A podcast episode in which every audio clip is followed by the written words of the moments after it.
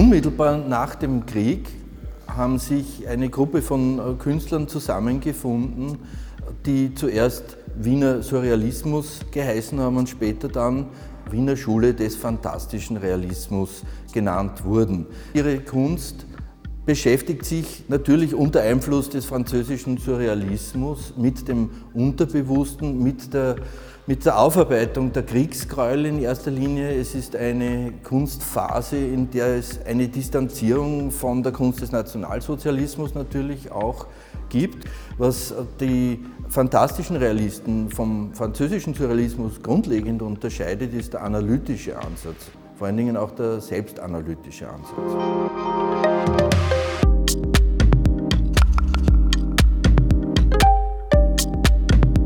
In der Abteilung der fantastischen Realisten finden sich wirklich die Hauptwerke äh, der Fantasten, angefangen von der Arche des Odysseus von Rudolf Hausner, überhaupt fast alle seine Hauptwerke dieser Phase.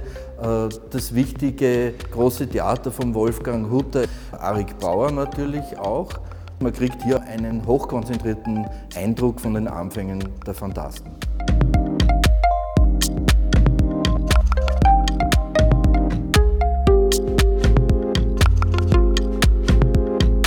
Friedensreich Hundertwasser stellt in der Nachkriegsgeneration der Wiener Künstler etwas ganz Besonderes dar.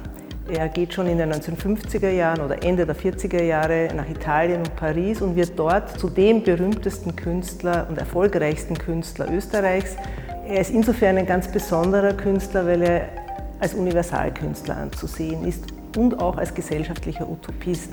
Er möchte gern das Verhältnis des Menschen zum Planeten Erde auf eine neue Basis stellen und das bezieht alle Aspekte des täglichen Lebens in seine Kunst ein.